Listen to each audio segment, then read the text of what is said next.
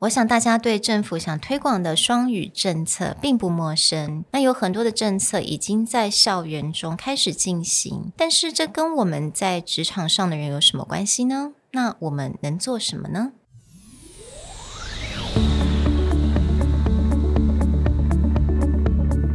？Hello，欢迎来到 Executive Plus 主管与沟通力的 Podcast。I'm Sherry, an educator, certified coach, and style enthusiast. 我相信专业有效的沟通是语言跟逻辑的完美结合。And I'm Nick, a startup consultant, corporate trainer, and late night gaming junkie. I believe great communication requires the right mindset and solid frameworks. 我们希望带给大家职场英语的技能、跨文化沟通技巧与其他能帮助您成为出色领导者的工具。Join us each week as we share our experience, research, and methodologies to take your communication and language skills from good to great.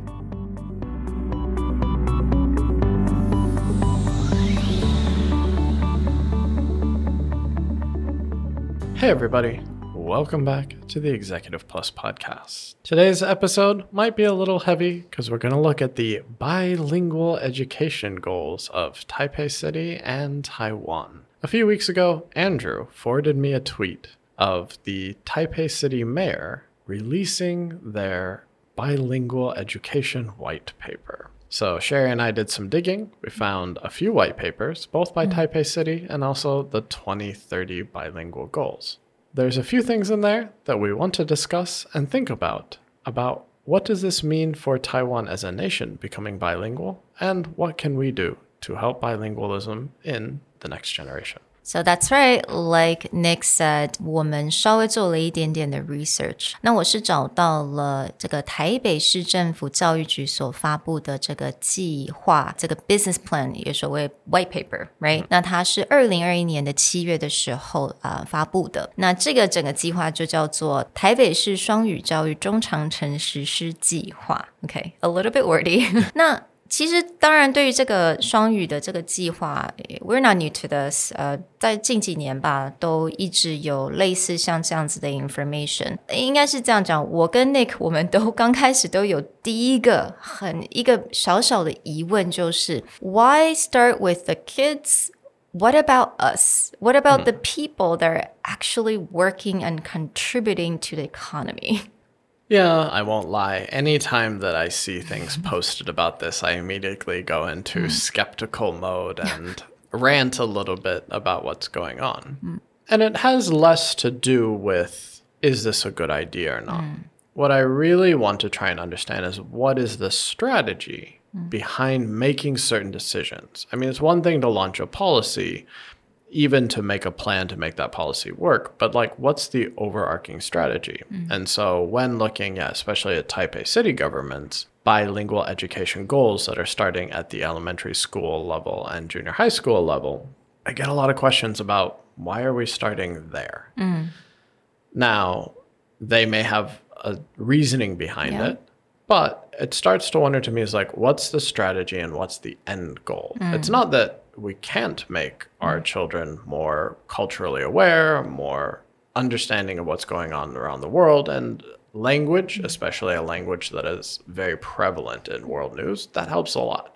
But why are we starting there if this is mm. about improving, like, say, the economy? What are we yeah. doing for that side? Mm. 因为我觉得对对我们来讲，一个非常简单的一个目标跟一个 motivation 一个动机嘛，就是希望我们国家越来越好，right？我们越来我们创造这个双语的环境，能够让我们的经济成长。那我也觉得，像我们这些在职场上的人，正是我们这些正在帮助国家促进经济成长的这些人，其实也蛮需要这些双语的环境。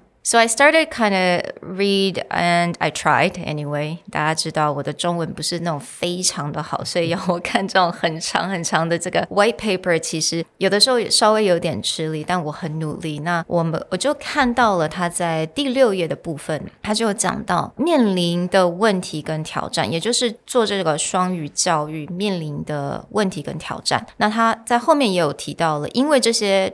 挑战，他们推动双语教育，现在必须要有前提。那这个就蛮有意思的，因为他就有讲到大家都认为双语教育或者英语教育是一个科目，English as a subject that is really a problem that we've had for such a long time。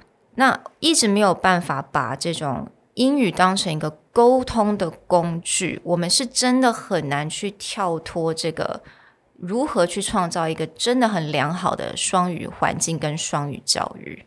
Yeah, and this piece is where, again, as far as white papers go, they did the research. Yeah. They have a strong premise that, right, communication is not a subject, it's a tool to be used, which means the education of that subject needs to be rethought a little bit. So, this is one of the places, again, after I got over my super skeptic mode, that I can get on board with. Mm-hmm.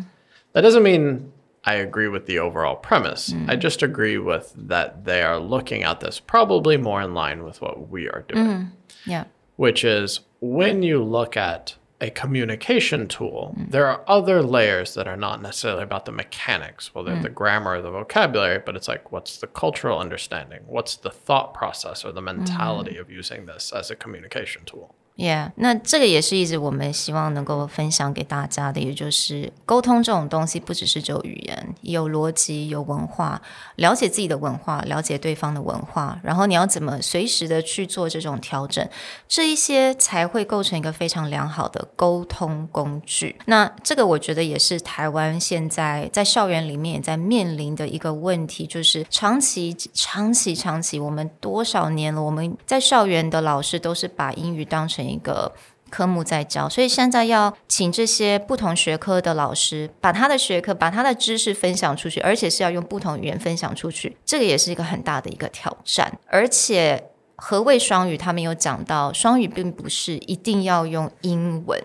而是就像我们这个节目一样，bilingual, right? Using Chinese, you can clarify an idea using your own native language, but also at the same time using English as a communication tool. So there's two uses there that you just covered. One is is that again, if your output language is English, maybe it's just about having a non-Chinese speaker understand. But the other times is because a language is connected to your mode of thought. Mm. Being able to switch languages helps you be more clear. Mm. So, for example, there are a lot of words in Chinese that have mm-hmm. very specific meanings. Yeah. And so if I try and explain it in English, I will actually cause a problem because it's not clarifying the issue. Mm. So again, it's not you have to say something in English, it's you have the ability to articulate mm. your thought process. Or the reverse, like for me, oftentimes it's not a matter of I don't have the Chinese language ability to explain. Mm. It's that I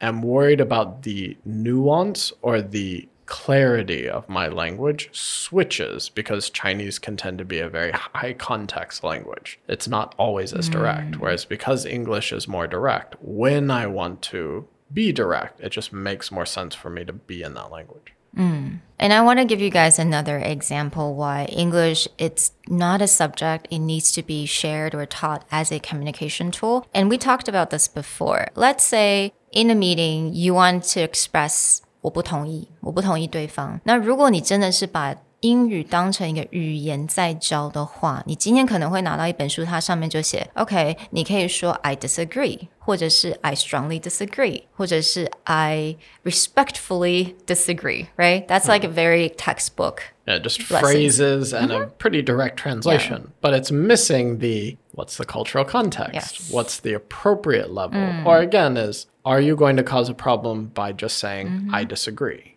Maybe people want a reasoning. Yeah. And if you're not ready for that, then that translation is going to be hard. Yeah, absolutely. 所以这个就是其中一个例子，也就是当你把英文当成一个 subject，你你真的是用这种英文哦单字啊，我就是记单字、记 phrases 就好了，缺乏了这些逻辑，跟缺乏了这种诶沟通的这些 back and forth，那你就会碰到了很大的问题。So again, you know, I think this is something that we all need to overcome.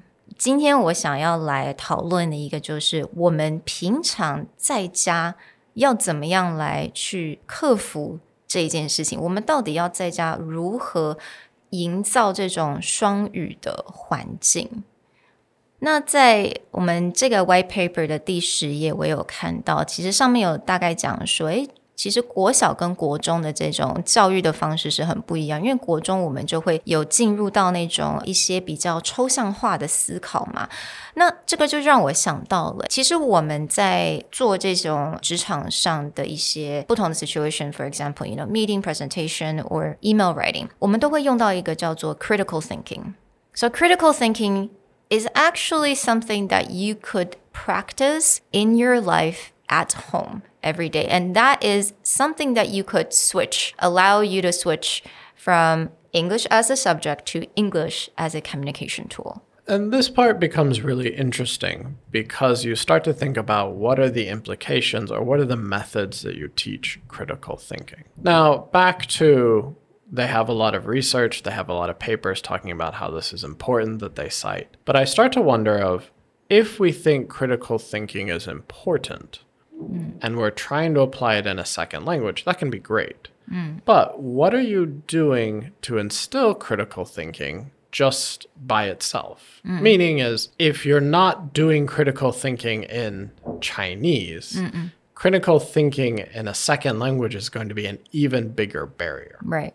也意思就是说，如果我们 在家里这个环境，我们能够从小就可以问小孩子：“哎，你觉得呢？你觉得这件事情怎么样？”那你可以偶尔也可以用英文来讲：“What do you think about this? Why do you like it?” Why don't you like it？这些很简单的问题都算是我们的 critical thinking。让孩子、让身边的人用英文去解释他的 thought process。当然，前提是我们在我们的母语的时候就要先来做这些练习。但是，如果你能够解释你自己的 thought process，而且是用两种语言的话，那恭喜你！我觉得这真的就是一个创造一个双语环境的一个第一步。When it comes to building up your own critical thinking in a second language mm. or helping for those of you who have children and are mm. going to go through this education system do more critical thinking. The first part of that, mm. and this is definitely a communication tool, is learning to ask different questions. Mm. Of course, for those of you who have kids, when they come home, what's yeah. the first question that most often gets asked? Oh, what did you learn today in English mm. class? That question in of itself just drives an answer of oh this grammar rule mm. this vocabulary or we read this book yeah. right the output itself is not going to be critical thinking it's just going to be a call and response you ask mm. i answer yeah by reframing mm. the way that we ask people to answer questions and especially if we want them to output critical thinking in a second language is comes down to how we frame out our question so mm-hmm. rather than asking a kid, what did you learn in class today? What did you learn in English today? It'd just be like, what was the most interesting thing that you did today. Mm, I like that. And this reminds me of another story. Sara Blakely, again, I love her. She's a founder of Spanx. 她是一个美国非常有名的创业家。那她说，她从小，她爸爸每一天都会问她一个问题：What did you fail at today? 你今天失败了什么事情？我觉得很少家长会去问这样的问题，但是他想要利用这个问题，当然也是能够 normalize，也能够让他的孩子勇于去尝试。你今天失败没有关系，但是你今天等于说你去尝试了。So what did you failed at today? And that's something he would like even give her a high five if she's like, "Oh, I suck at this." Mm. High five, yay! 那我觉得这个也是很不错. It's a very thought-provoking question, and it requires reflection, right? Yeah. Again, when we ask this very input-output mm. call and response, what did you do? Then you yeah. get an answer. It doesn't actually take them any thought mm -hmm. to answer that question other than trying to remember what did I do. Yeah. But when asking, you know, the kind of Sara Blakely question, it requires reflection. It requires mm. some kind of critical thinking. Mm. So if we are to again help students yeah. understand the tools of communication as opposed to just what are the language rules then the way that we interact the way that we ask questions mm. will become equally important and this goes back to even in your native tongue if your first baseline of question to someone is more thought provoking, requires mm. more reflection, they're going to build up mm. the need to be able to communicate and articulate and critically think about the questions they're being asked. So when they go into a second language, it's not a matter of, oh, can I get the grammar rules right? Or again, is there a phrase I disagree? They will actually look at it in terms of what do I want to say? Yeah How do I want someone to feel about what I have to say? And then what is the right way to go about that? Yeah, absolutely. Again，你在做沟通的时候，你代表你自己，right？你讲的什么话，你讲什么句子，你怎么去讲，你的 tone 是什么，你的声音是什么样子，都是代表你自己。所以这个很多都是我们真的是从小可以开始练习。那这个就是去建立一个良好的双语环境。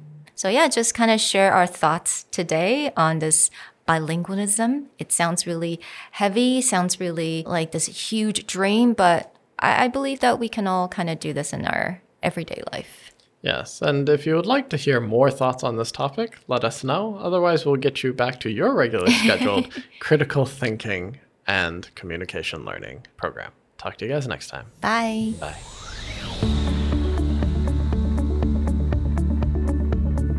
The Executive Plus podcast is a Presentality Group production, produced and hosted by Sherry Fang and Nick Howard. You can search us on Facebook, 主管英文 Executive Plus. You can also find us on Instagram, Communication R&D, and email us at sherry at epstyleplus.com.